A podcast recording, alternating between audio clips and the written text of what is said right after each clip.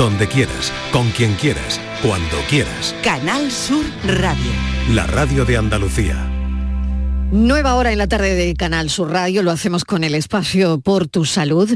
La urticaria, Hoy la urticaria en la tarde y en el espacio. Vamos a hablar de la urticaria, que es una afección de la piel caracterizada por la aparición de ronchas que se elevan bastante, que pican y también son conocidas como abones.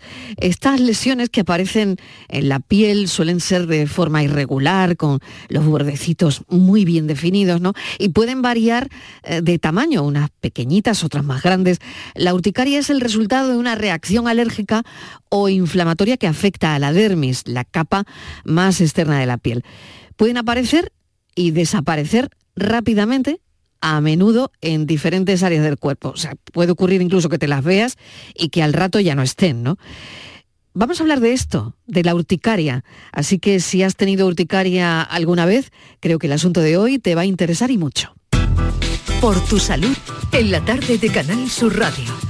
Por otro lado, investigadores granadinos y almerienses ensayan un medicamento contra el cáncer de páncreas. ¿Qué sabemos, Patricia Torres?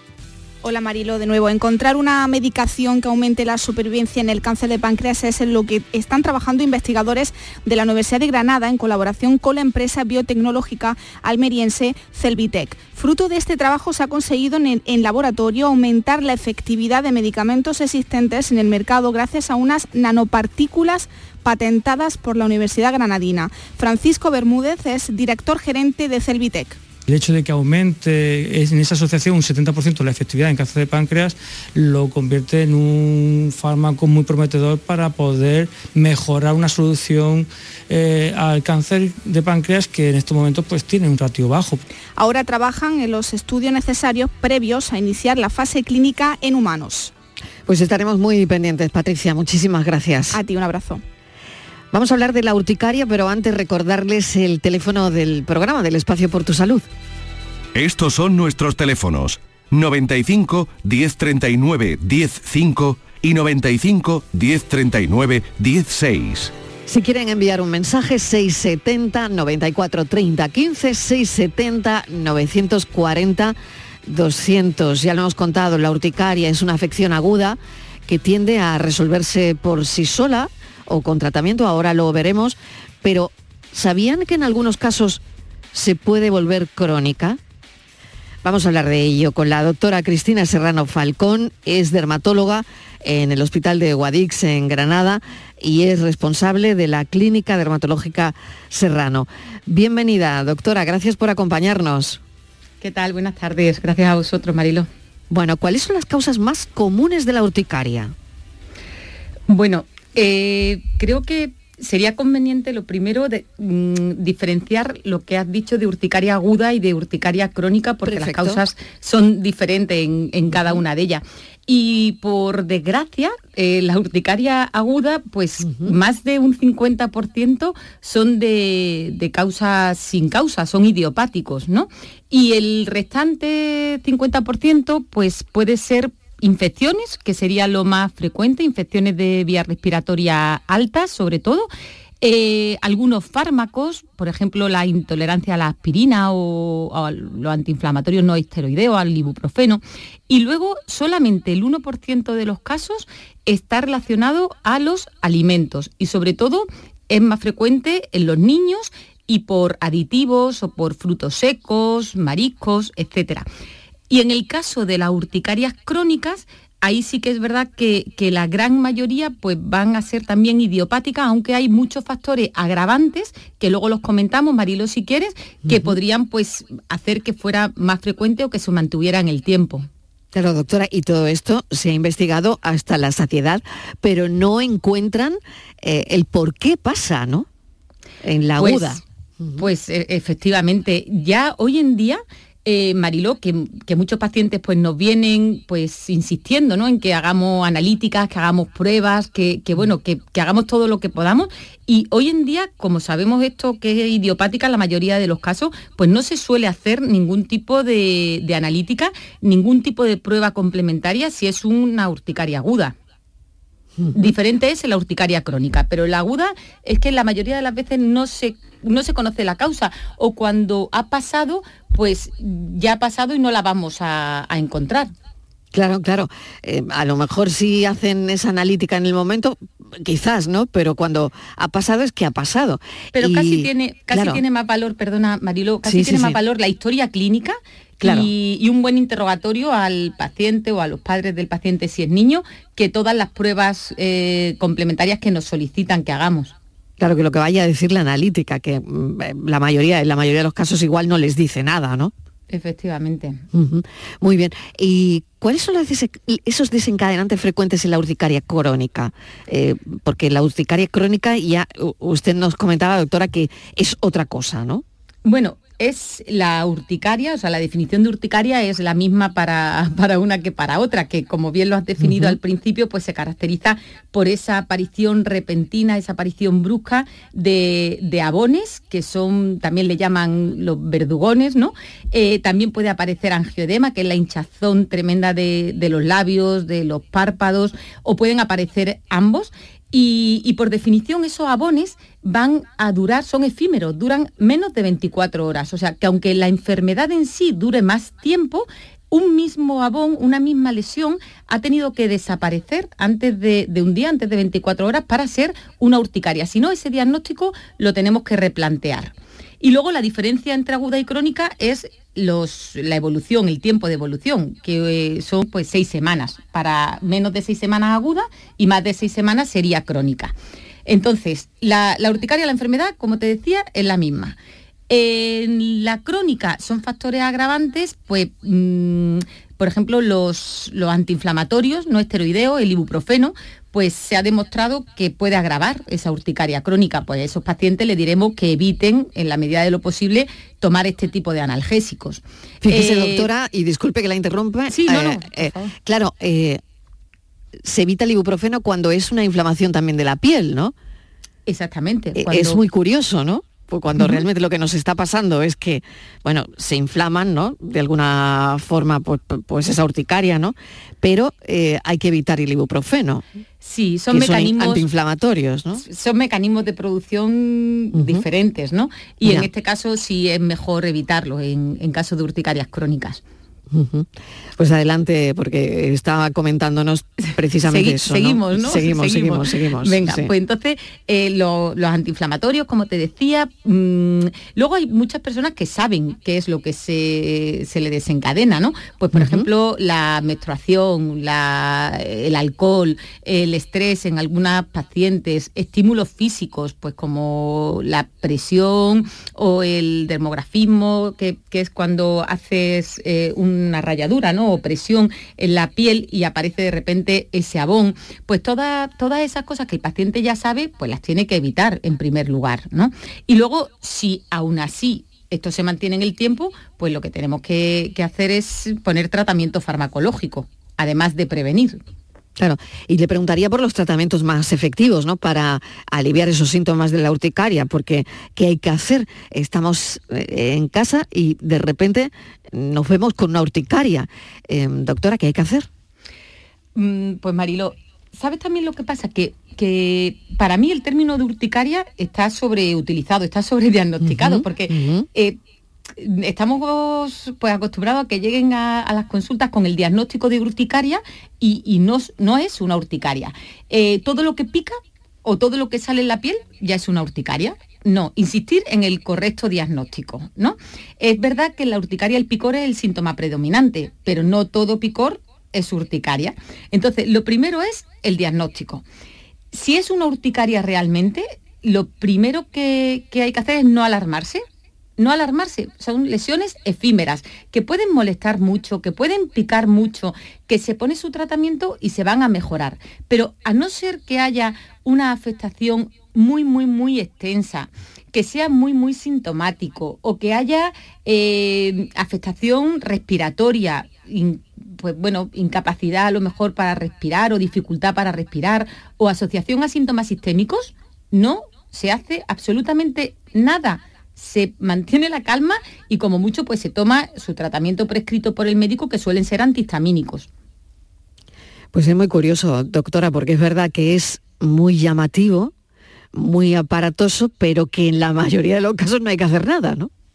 Em, efectivamente, lo que pasa que, mm. que aquí está muy bonito decir no hagáis nada, pero que, claro, nos toque, que, nos toque a nosotros, Mariló, ¿no? Claro, claro, claro. Entonces, pues para eso sí, para eso sí están el, tratamiento de elección y el tratamiento de primera línea son los antihistamínicos. y, bueno, tenemos que ir ajustando la dosis eh, en función de los síntomas y en función de cómo se vaya eh, desencadenando y resolviendo la, urticaria, porque si con uno no es suficiente se puede aumentar a dos y si con dos no, pues a tres y hasta cuatro podemos, podemos aumentar esta dosis, pero siempre con el control eh, dermatológico, ¿no?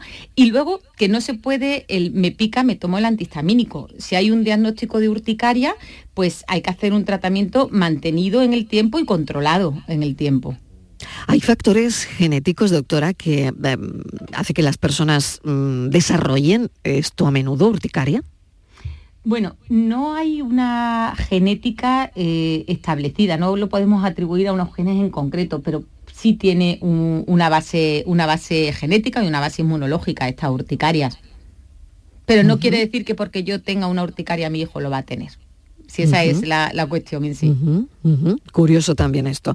Y mm, bueno, prevenir la recurrencia, porque yo no sé si hay personas más propensas que otras. Y esto lo verán seguramente con los pacientes en las consultas, ¿no? Personas que a lo mejor pueden tener mm, de forma recurrente y no sé si es que hay gente propensa a las urticarias. Bueno, normalmente una persona que ya ha tenido un episodio de urticaria pues es mucho más probable que tenga un segundo episodio, un tercer episodio, ¿no? y, bueno, eh, como forma de prevenir, pues como decía, asegurar el diagnóstico, establecer qué es lo que lo ha producido, si, si se ha conocido y evitarlo. Y en los casos de las crónicas, pues evitar todos estos agravantes que hemos, que hemos dicho. Yo vi una vez un, un caso, doctora, eh, bueno, lo digo, curiosamente fue mi padre que fue a ver un partido del Málaga. El partido no fue muy bien ¿eh? y a la vuelta volvió con una urticaria tremenda. ¿Pero urticaria eh, real, Mariló, o no? bueno, el hombre venía con abones en la piel, ¿no? Quiero decir que mm, yo, era pequeña, pero lo recuerdo, ¿no? Y todo el mundo decía, uy, urticaria, no vayas más al fútbol que te da urticaria, ¿no? Entonces, bueno, no sé si el estrés... Se lo, podríamos decir a muchos, ¿no? claro, claro, claro, claro. No sé si el estrés, si em, pues una, no sé, una condición así como la que le digo, ¿no? Pues de de, excitación, de porque tu partido, porque tu equipo va perdiendo, porque tal, no lo sé. Sí, Pero sí, sí. ¿afecta, afecta de alguna forma? A ver, o sea, ¿te puede salir una urticaria por eso? Si es urticaria, claro, que eso es lo que usted decía. El estrés, Mariló, eh, en, prácticamente toda la patología, no solamente dermatológica en general, es un, no es la causa, pero suele ser un factor desencadenante, un factor promotor, un factor agravante. Y en el caso de la urticaria, y sobre todo en el caso de las urticarias crónicas, pues sí se ha establecido como factor, como factor agravante. El estrés. El estrés, efectivamente. El estrés el, estrés psíquico, ¿no? Pero también el estrés orgánico es todo lo que hemos ido diciendo de infecciones, de fármacos, de enfermedades, pues todo eso supone un estrés también orgánico y también puede ser desencadenante. Claro, ¿y cómo puede influir la dieta? Vamos a la dieta ahora. Influir en, al final, claro, la dieta influye, eh, pues está claro, en, la salud de la piel, doctora, ¿no? En, rasgos generales, ¿no? Pero en este tipo de condición, ¿cómo, cómo influye la dieta? Bueno, como os decía al inicio, la alimentación a pesar mm, de, que parece ¿no? que las urticarias lo primero que te dicen es algo que has comido, que te ha sentado mal, ¿no? Y examinan todo, todo el menú, eh, solamente se relaciona a la urticaria aguda en el 1% de los casos y más frecuente en los niños. En los adultos es menos frecuente que sea por, alimentos y casi siempre es pues, por los aditivos o los salicilatos o los frutos secos o o determinadas frutas, que en estos casos en los que sí se sospecha que haya alguna alergia, porque la urticaria en sí no se puede confundir con, la alergia, ¿vale? Eh, en estos casos, pues sí estaría recomendado pues, hacer su estudio y sus pruebas de, alergia. Claro, me lo ha puesto fácil. Diferencia entre urticaria y alergia, porque eso, claro, eh, los dermatólogos mm, nada más verlo, ¿no? Pero claro, ¿cómo se puede distinguir eso, una urticaria de una alergia? Uf, pues, a ver, es que son, son conceptos, son términos totalmente distintos. La urticaria es la definición que hemos eh, Perdón, la, urticaria es, eh, como decía, por definición, la presencia de esos abones que duran menos de 24 horas. Y luego el término alergia, pues se, eh, se refiere más a una reacción de hipersensibilidad que se origina por unos mecanismos inmunológicos específicos y entonces algunas urticarias sí pueden eh, tener como base eh, la alergia, pero no todas las urticarias, es un concepto erróneo, no todas las urticarias son alergia. Y luego la alergia pues eh, viene detrás otros síntomas pues como pueden ser los eczemas, los angiodemas, el, el, asma, la rinitis, o sea que tienen otras muchas manifestaciones de la alergia, que no es la urticaria. Claro. Ha utilizado usted antes lo de los aditivos, ¿no? Eh, claro, ha, mencionado que algunos aditivos pueden provocarla, ¿no? Mm, creo que comentaba eso, ¿no? Y, claro, aditivos que, mm, que, no sé, qué pasan a la piel, ¿no? Con, reacciones que al final se, manifiestan en la piel y que todo esto, claro, dependerá, doctora, de la sensibilidad individual de, de cada persona, ¿no? Pero es verdad que hay aditivos comunes, ¿no? Por ejemplo, se me ocurren en, en productos cosméticos o de cuidado personal eh, que pueden reaccionar, ¿no? Que pueden desencadenar esas reacciones en la piel, ¿no? Sí, pero yo, Mariló, hablando de urticaria, eh, me refiero más a los aditivos, pues los más frecuentes, los conservantes, ¿no? De los alimentos. En el tema de cosméticos, mm, quizá lo que van a producir más que una urticaria son pues reacciones, irritativas o exactamente temas irritativos o temas de, contacto. Pero urticaria como tal, no. Ahí estamos otra vez, ¿no? Lo que te comentaba sobre, sobre utilizando el término de urticaria. Es decir, que una fragancia te puede provocar, lo digo para que eh, los oyentes lo puedan entender, pueden causar irritación, una fragancia, eh, pues yo que sé, un maquillaje, eh, pero no te van a provocar urticaria normalmente. Lo más frecuente es que produzcan eso, estemas irritativos o estemas de contacto. Muy bien. Vamos a recordar el teléfono por si hay algún oyente que quiera hacerle una pregunta, participar, alguna pregunta que no esté haciendo yo y que pueda ser interesante. Vamos a recordar el teléfono del programa. Estos son nuestros teléfonos. 95 1039 105 y 95 1039 16. Para los mensajes de audio 670 94 30 15 670 940 200 estamos charlando con la doctora Serrano Falcón, dermatóloga en el Hospital de Guadix en Granada sobre la urticaria. Solo con tu mano se crea una sonrisa. Únete a la red de voluntariado de salud mental de Andalucía y ayúdanos a construir una sociedad más justa y responsable. Cambiamos tu tiempo por sonrisas. Busca la asociación más cercana a tu domicilio en la web saludmentalandalucía.org. Campaña subvencionada por la Consejería de Inclusión Social, Juventud, Familias e Igualdad. La vida es como un libro y cada capítulo es una nueva oportunidad de empezar de cero y vivir algo que nunca hubieras imaginado. Sea cual sea tu próximo capítulo, lo importante es que lo hagas realidad. Porque dentro de una vida hay muchas vidas y en Cofidis llevamos 30 años ayudándote a vivirlas todas. Entra en cofidis.es y cuenta con nosotros. Hay muchos tipos de energía, pero hay una que hace que todo avance, creando oportunidades de futuro, impulsando una industria verde potenciando el desarrollo sostenible y generando bienestar. Una energía que lucha contra el cambio climático y respeta el medio ambiente. Descubre, conoce, aprende y disfruta de todo lo que las energías renovables pueden hacer por ti. Y haz brillar tu energía. Junta de Andalucía. En cofidis.es puedes solicitar financiación 100% online y sin cambiar de banco. O llámanos al 900 84 12 15. Cofidis, cuenta con nosotros. Empieza el nuevo año a tope de energía en Basic Fit. En casa o en el gym a la vuelta de la esquina. Apúntate ahora, disfruta de seis semanas extra y llévate una mochila. Siéntete bien y haz del fitness tu básico. Mañana es el último día. Ver condiciones en basic-fit.es. Basic Fit. El amor no se mide en minutos, sino en momentos. Regala a tus seres queridos momentos llenos de arte y pasión. La exposición inmersiva Van Gogh Grandes Éxitos te espera todos los días en el Pabellón de la Navegación en Sevilla. Consigue la entrada en van-gogh.es.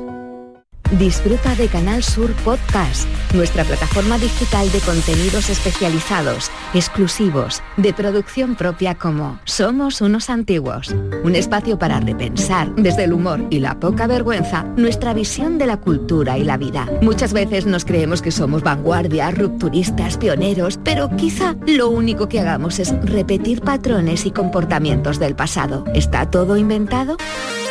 Canal Sur Podcast la tuya.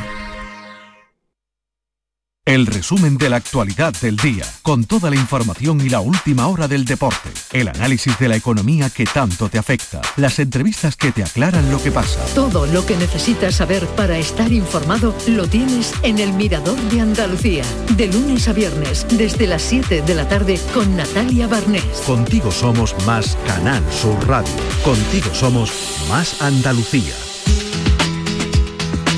Estos son nuestros teléfonos 95 1039 105 y 95 1039 16. Urticarias hoy 670 94 30 15 670 940 200 por si quieren mandar un mensaje de audio para la doctora Cristina Serrano Falcón. Eh, la exposición, doctora, a ciertos medicamentos eh, puede desencadenar urticarias. Ustedes lo que ven en consulta es que hay personas más sensibles que, otras. ¿Sensibles que otras? A los medicamentos, me comentas. A, esa reacción alérgica o a esa urticaria que hemos dicho las diferencias, ¿no? Pues a medicamentos. Mm, pues claro que sí, y de hecho cuando una persona también eh, tiene un problema con un medicamento, tiene más probabilidad de tener con otros. y, de entrada, pues se intenta suprimir eh, el uso de los de un mismo grupo, ¿no? O sea, eh, por ejemplo, de antibióticos, pues si es a la penicilina, se intenta evitar todos los del grupo de betalactámicos, pues porque tienen grupos que se comparten y que podrían también dar estas reacciones. Pero, pero por norma general, una persona que tiene problema con alguno puede tener con, otros y son más, mm, más sensibles, por decirlo de alguna forma. ¿Y existen diferencias eh, en las urticarias según el clima o la estación del año? No sé si esto en consulta, no sé, en verano hay más, hay menos. Me imagino que, claro, si eh, algunas son relativas a, la alimentación, pues a lo mejor si comes algo en mal estado, pues el verano mm, sería una etapa, un periodo más propicio, ¿no? Eh, no lo sé. No, va a ver, si es por alimentación es mal estado, lo que viene es otra cosa, no una urticaria, ¿no? Pero, pero el tema del clima eh, sí, se me ocurre que en esas urticarias crónicas que son inducidas, que son físicas, pues por la exposición solar, por ejemplo, pues será más frecuente en el verano. Si es por el contacto con agua, pues habrá que tener más cuidado en la época de la piscina y de la playa. O sea que, sí, sí puede tener relación también el, clima y, las actividades que, hagamos y, donde estemos. ¿Y cómo afectan eh, las urticarias dependiendo eh, los grupos de edad? Eh, ¿Se da más en niños que en adultos? Mm, pues la, prevalencia global de la, urticaria, quizá en la, época de niños la aguda es más frecuente y la crónica en adultos, ¿no? Sí, yo creo que, la, aguda es más frecuente en niños. Y luego las causas de la urticaria pues también difieren si son niños adultos como decíamos antes, los niños, eh, las agudas, pues son mucho más frecuentes por las infecciones respiratorias y por, la alimentación, y en los adultos la alimentación pues no tiene mucha importancia. Claro, y usted, doctora, ha comentado también que, bueno, que a veces mm, aparecen y no se sabe mm, por qué motivo, ¿no? Pero mm, están relacionadas con otras enfermedades autoinmunes. ¿Puede haber ahí una conexión de urticarias con enfermedades, mm, otras enfermedades y, precisamente de, tipo autoinmune? Bueno, mm, en los casos de, Es que depende cuál sea el origen de, la, de la urticaria, ¿no?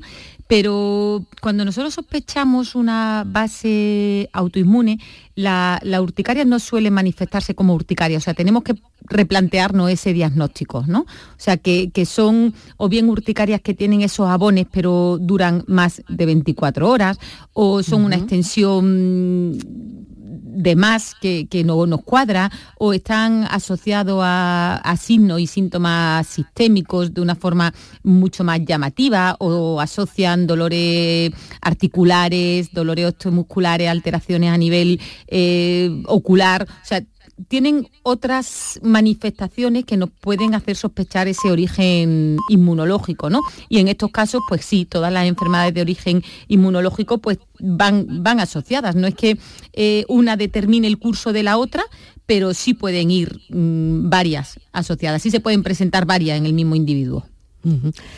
¿Qué medidas de cuidado eh, recomienda para una persona que ha tenido una urticaria, pues no lo sé, durante y, y después.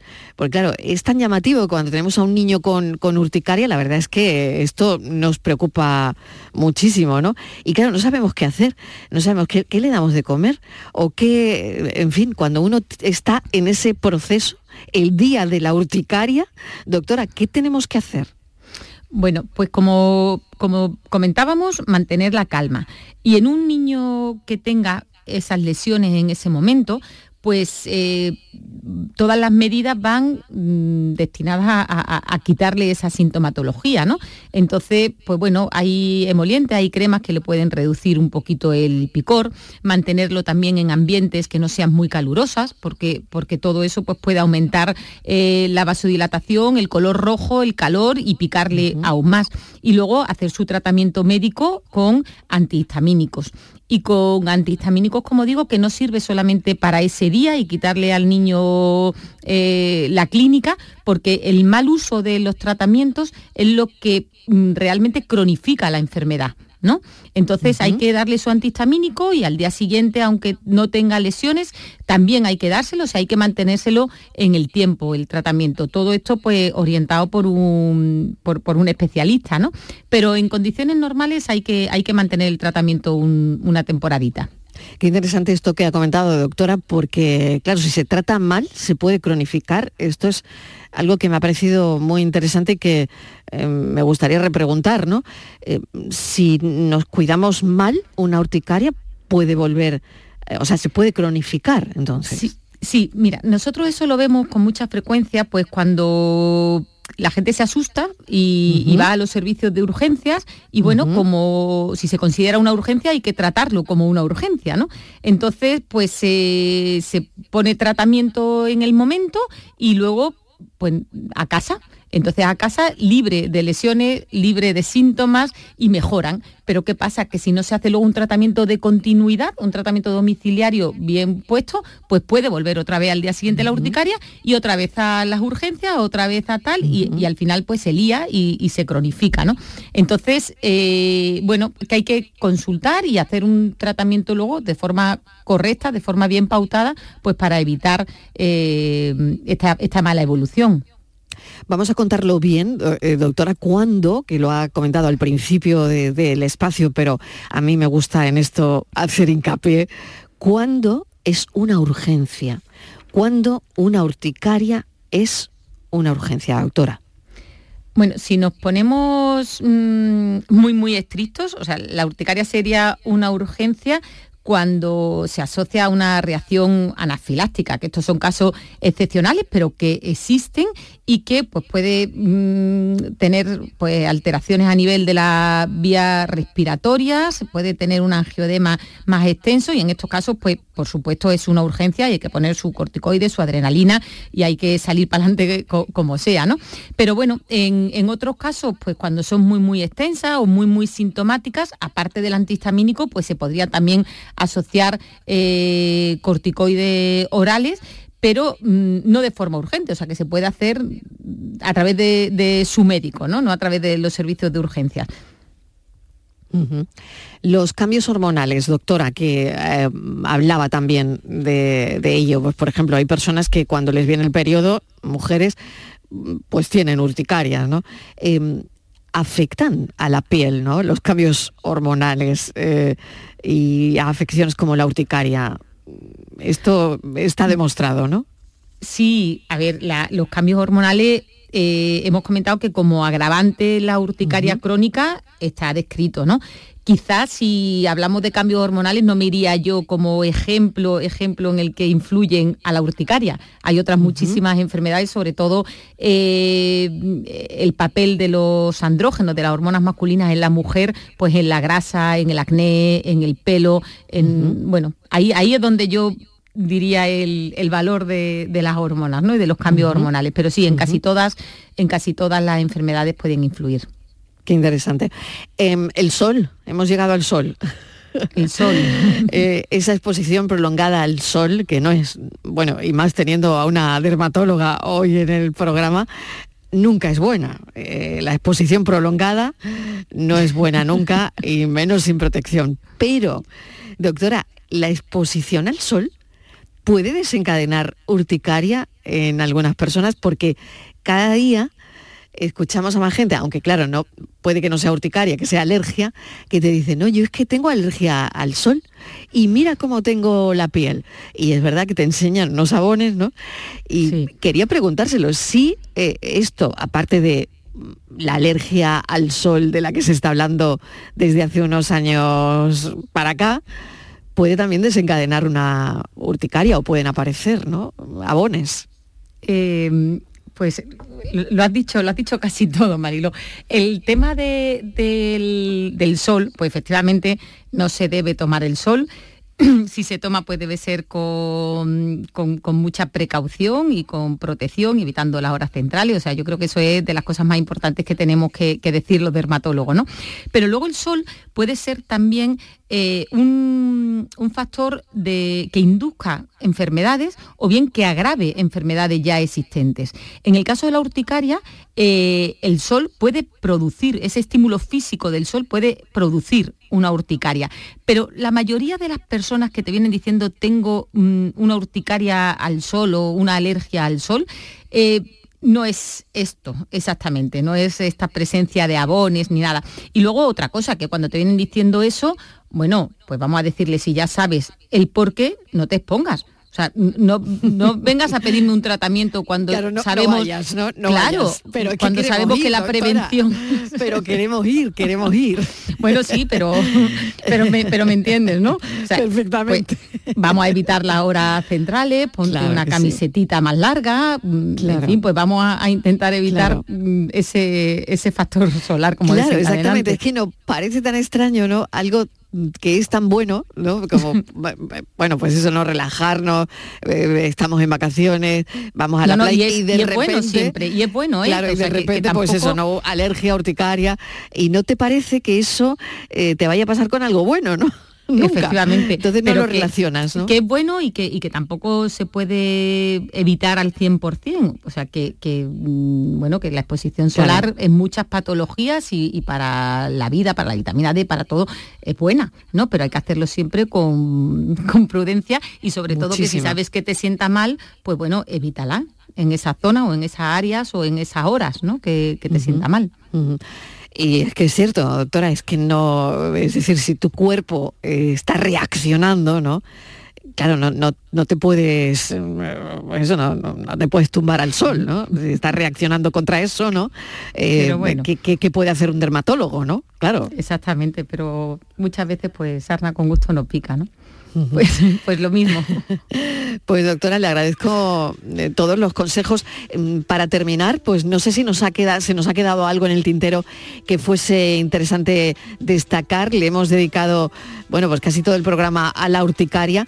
Pero bueno, si tiene alguna, alguna cosa más, doctora, que quiera comentarnos. Yo creo que para, para finalizar, el resumen, decir que no todo en la piel es una urticaria, que para que sea urticaria tiene que haber el abón, esa lesión edematosa, hinchada, roja, que dura menos de 24 horas, que asocia generalmente picor, pero que no todo picor es urticaria, que hay que mantener la calma aunque pique y que si no es extremadamente necesario o urgente, solamente con las medidas preventivas y con los antihistamínicos como tratamiento de primera línea se puede solucionar bien el problema. Doctora Cristina Serrano Falcón, mil gracias, de verdad, que nos ha dado aquí una disertación. Le nada, De, todo, de todo, de la urticaria. Muchísimas, gracias. a vosotros, Marilo, un placer. un placer. La doctora Serrano Falcón es dermatóloga en el Hospital de Guadix, en Granada. Es responsable de la Clínica Dermatológica Serrano, también en Granada. Un abrazo enorme. Gracias. Hasta otro día. Gracias, un abrazo. La tarde de Canal Sur Radio con Mariló Maldonado. También en nuestra app y en canalsur.es. El amor tiene sus riesgos y yo los conozco todos. Alba Carmona presenta su nuevo disco Cantora, un nuevo trabajo de estudio tributo a sus raíces musicales. Por culpa de este amor y Cantora, ya disponible en todas las plataformas digitales y puntos de venta habituales. eterna indecisión, tengo el alma y de piedra el corazón. Seguro que has oído hablar de compartir responsabilidades de forma equilibrada en la crianza de los hijos e hijas. Pero, ¿sabes qué beneficios aporta? Compartir los cuidados es salud para toda la familia. Es convivencia respetuosa, libertad de decisión, independencia y autonomía para niños y niñas. Pero también es amor, respeto, compromiso y salud, tanto física como emocional. Familias corresponsables, cuidados compartidos. Campaña promovida conjuntamente por la Consejería de Salud y Consumo y la Consejería de Inclusión Social, Juventud, Familias e Igualdad de la Junta de Andalucía, enmarcada en el Plan Corresponsables impulsado por el Ministerio de Igualdad del Gobierno de España. Cada mañana, desde bien temprano, estoy aquí ante el micrófono para contarles la realidad de Andalucía, cómo se despierta, cómo vive, con toda la actualidad, para que estén informados, el entretenimiento que ya saben que nos gusta, nuestra mirada sobre lo que sucede. Radio en estado puro, radio viva para gente como tú. La mañana de Andalucía con Jesús Vigorra. Les espero de lunes a viernes a las 6 de la mañana. No falta. Contigo somos más Canal Sur Radio. Contigo somos más Andalucía. La tarde de Canal Sur Radio con Mariló Maldonado. La pregunta de la tarde es hoy si es bueno saltarse el desayuno. ¿Ustedes qué creen? ¿Bueno, malo, regular? Bueno, se lo vamos a preguntar a Alma Palao, es dietista, nutricionista de las clínicas universitarias de la Universidad de Valencia. Bienvenida. Gracias, Alma, por acompañarnos. Hola, gracias a vosotros. Bueno, la respuesta, ¿es bueno saltarse el desayuno? Eh, a ver, os tengo que decir que no hay una respuesta única, ni que sea Entonces, bueno ¿cómo- ni que sea malo. Eso, como diría mi abuelo, ni bueno ni malo. no, ni bueno ni malo. Ni bueno ni malo, Vale, efectivamente. bueno, esa es la respuesta, Mm, pero vamos a argumentarla, ¿no? Vamos a argumentarla, sí. Muy bien. A ver, la, la verdad es que cada vez más vamos hacia una nutrición más personalizada y cada caso es cada caso. Es decir, que no podemos generalizar y, y cada vez somos más conscientes. Pero dentro de eso, eh, sí que es verdad que el ayuno aparentemente no parece lo más saludable para el organismo, ¿no? Porque necesitamos unos aportes nutricionales eh, cada X horas y venimos precisamente de un ayuno muy prolongado que es el nocturno y precisamente el desayuno se llama desayunar, ¿no? Hay que cortar ese ayuno para volver a activar el cerebro. Cambia mucho nuestro metabolismo de pasar de dormir, que nuestro cerebro ha desconectado y nuestro organismo ha trabajado mucho, a que nuestro cerebro pues necesita actividad. Y nuestro cerebro básicamente se nutre de azúcar, con lo cual necesitamos incorporar nuevos nutrientes. La mañana por la mañana es el momento que tenemos el azúcar más bajo en sangre y necesitamos un poco elevar los niveles y activar un poco todo el organismo. Con lo cual, no, no me parece a mí personalmente lo más adecuado eh, no desayunar ¿no? y pasar la mañana sin desayunar. Claro, ¿qué le parece a colación el ayuno intermitente? Porque, Mm. bueno, mm, hay mucha gente eh, que me consta que no desayuna de entrada Sí, para sí, seguir sí, con ese ayuno, ¿no? Porque no sé si hay personas para las que no sería recomendable desayunar, no lo sé. A ver, el ayuno intermitente hay que entender, eh, bueno, que, que viene de una, de una propuesta muy, muy específica, ¿no? De, una investigación que surgió hace unos años, eh, pues que se, se descubrió que manteniendo el cuerpo más horas en ayuno, Em, era posible que algunos tratamientos de quimioterapia concretos para tratar algunos cánceres muy agresivos pues fuera más efectivo. Eh, porque lógicamente pues al tumor ¿no? pues también lo nutrimos y, y, mantener esas horas de ayuno combinándolo con la quimioterapia pues se vieron resultados muy positivos. ¿Qué pasa? Que al mismo tiempo pues claro, tú, tú haces una hipótesis, investigas en eso y sigue existiendo esa línea de investigación, eh, pero te encuentras con otros resultados y, te encuentras con que, oye, pues eh, hay personas que haciendo este ayuno que lo hacen por un motivo, pues a lo mejor les ha mejorado X problemas, pues a lo mejor de azúcar o de mm, problemas metabólicos o, de sobrepeso, pero eso no quiere decir para nada que sirva para todo el mundo, ¿no?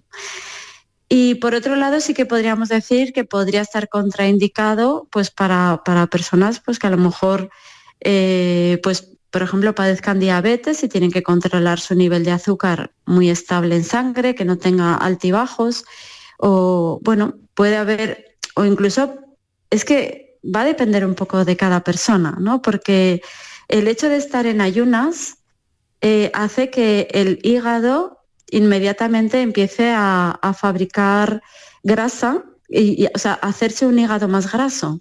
Entonces, podemos estar a lo mejor consiguiendo un beneficio, pero eh, perjudicando por otra parte a otro órgano de nuestro, de nuestro cuerpo. ¿no? La realidad es que es algo que está todavía muy, muy incipiente, que hay demasiada poca investigación y bueno, que, tenemos que esperar más tiempo para, poder tener más resultados científicos y saber para qué personas puede ser bueno y para qué personas no, ¿no? Qué interesante, ¿no? ¿Cómo, cómo influye saltarse el desayuno, eh, Alma, en, en el, yo diría, en el control del peso?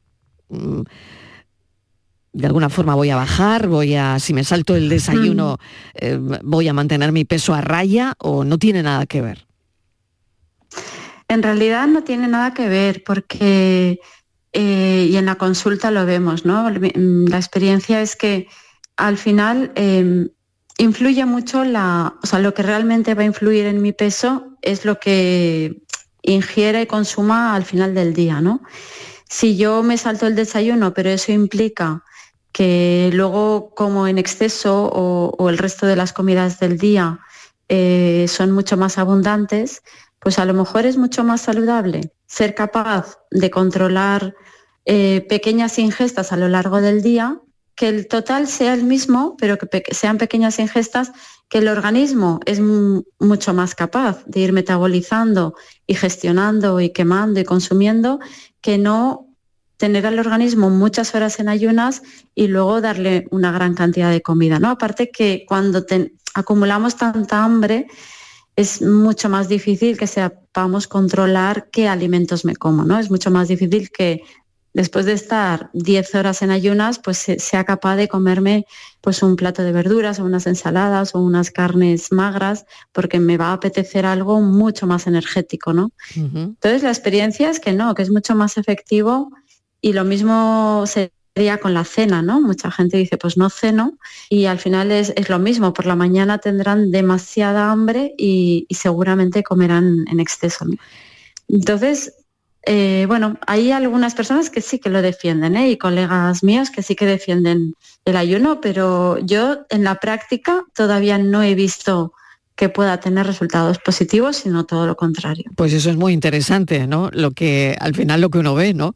Em, porque hay beneficios o desventajas metabólicas asociadas con no desayunar.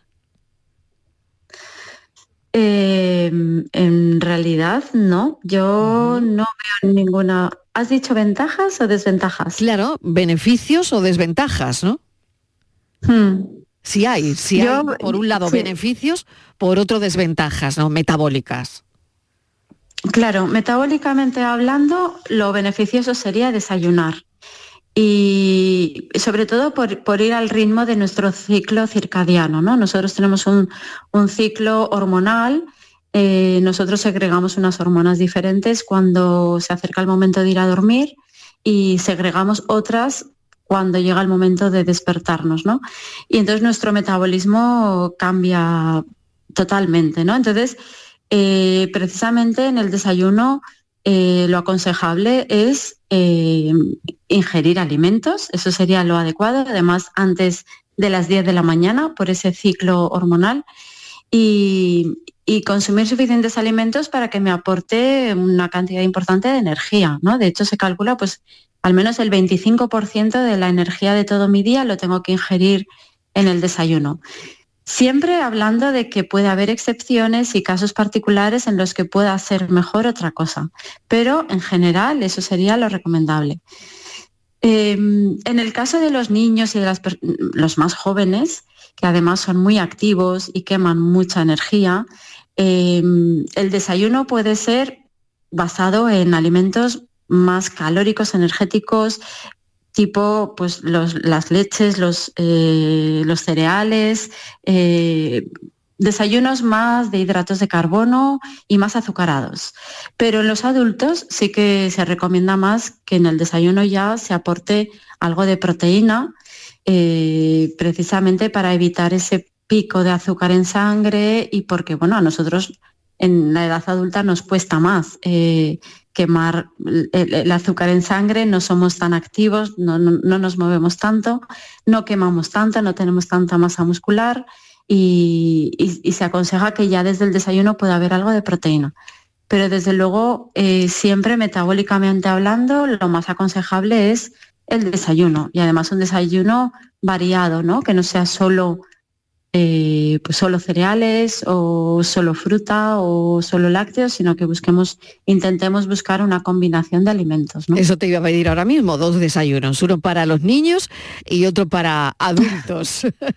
te iba a pedir justo ahora, eh, justo eso ahora, Alma. Eh, un par de desayunos. Venga, ¿qué desayunamos mañana?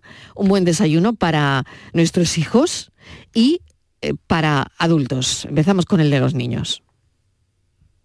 Vale, eh, los niños eh, lo ideal sería pues incorporar el lácteo, una leche eh, entera, que no, nunca sería aconsejable ni desnatada ni semidesnatada. bueno, pues porque es una grasa que les ayuda luego a fijar el calcio en los huesos y no, no estaría justificado nunca en un niño una leche desnatada. Si no les gusta la leche, podrías ver si los yogures les gustan, porque ahí seguiríamos manteniendo la porción de, lácteos. Eh, pondríamos algo de cereales, sí que tenemos que intentar siempre ya desde pequeños que, sean cereales lo más integrales posibles, eh, que sean lo menos azucarados y chocolateados posibles, tanto por la educación del paladar como por porque realmente tampoco necesitan un extra tan alto de azúcares. Y ya los propios cereales básicos pues poco a poco los vamos metabolizando y nos van aportando el azúcar que necesita el cerebro. La fruta sería fantástica también, o sea que ese sería un desayuno ideal para niños. Claro. Y en adultos, meteríamos a los adultos. En adultos puede estar justificada la leche semidesnatada, tampoco iríamos nunca a una leche desnatada en principio porque la cantidad de grasa es muy pequeña y por lo que hemos dicho, que esa grasa nos va a ayudar a absorber y a fijar el calcio. Em, los cereales lo mismo, integrales. Eh, sí que es verdad que se podrían hacer más porque el adulto pues, le puede apetecer más y estar más acostumbrado a hacer tostadas, ¿no? pero siempre partiendo de pan integral. Y en esa tostada, pues lo ideal es que no fuera de mantequilla y mermelada, sino que llevara algo de proteína. Podría ser pues un queso fresco, un hummus de garbanzos, puedo hacerme una tortilla francesa, un revuelto, eh, ya cada uno. También puntualmente algo de jamón, porque ya sabemos que las carnes rojas no tenemos que abusar de ellas. Eh, el fiambre de pavo sería otra opción, siempre que sean fiambres pues lo más puros posibles, ¿no? que no, tengan muchísimos aditivos. Ahí tenemos que buscar un poquito fiambres de calidad, que no que no estos que son mitad mitad, mitad fécula, mitad fiambre y con muchos aditivos. ¿no? Tenemos que intentar buscar el aceite de oliva virgen extra, los frutos secos, el aguacate, a quien le guste, eh, aunque yo soy más partidaria del aceite de oliva, por supuesto. qué pena, y qué pena que se esté reduciendo el, consumo, Alma, ¿eh? por, por el precio. La verdad que sí. La verdad, es que, esto es eh, dolorosísimo, la verdad. Más, Pero bueno, yo, invito a la gente a que sacrifique más el, Otras cosas, bolsillo en otros caprichos que no en el aceite de oliva, fíjate, que es, pura salud. Totalmente. Alma Palau, muchísimas gracias, dietista nutricionista de las clínicas universitarias de la Universidad Católica de Valencia. Te agradecemos enormemente pues mm, eh, que nos hayas contado, bueno, que nos hayas respondido a la pregunta. ¿Es bueno saltarse el desayuno? Bueno, pues ni bueno ni malo, pero esto ha sido muy bien argumentado esta tarde en el espacio. Muchísimas gracias. Un saludo. Muchas gracias a vosotros, a todos. La importancia de desayunar, que tal y como nos contaba la especialista, puede variar según la persona, ¿no?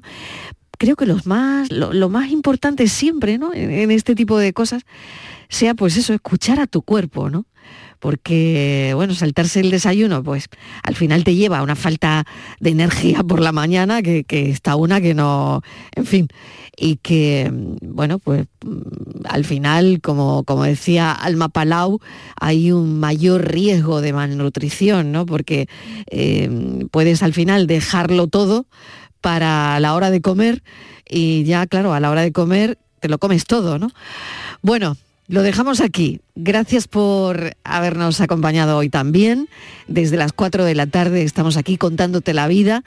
A partir de las 5 charlamos con alguien interesante y a las 6 nos cuidamos y tratamos de cuidarte.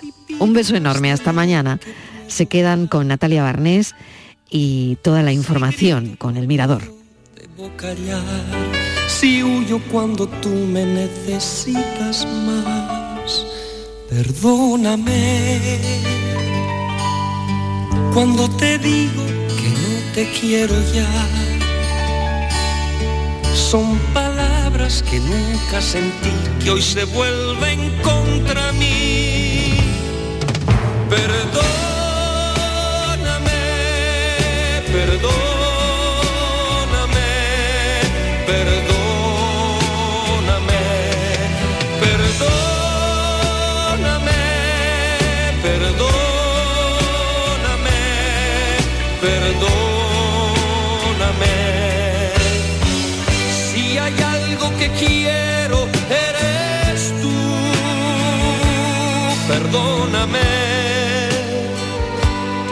Si los celos te han dañado alguna vez, si alguna noche la pasé lejos de ti, en otros brazos otro cuerpo y otra piel, perdóname.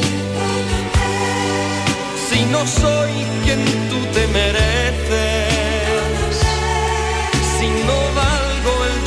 que has pagado por mí a veces.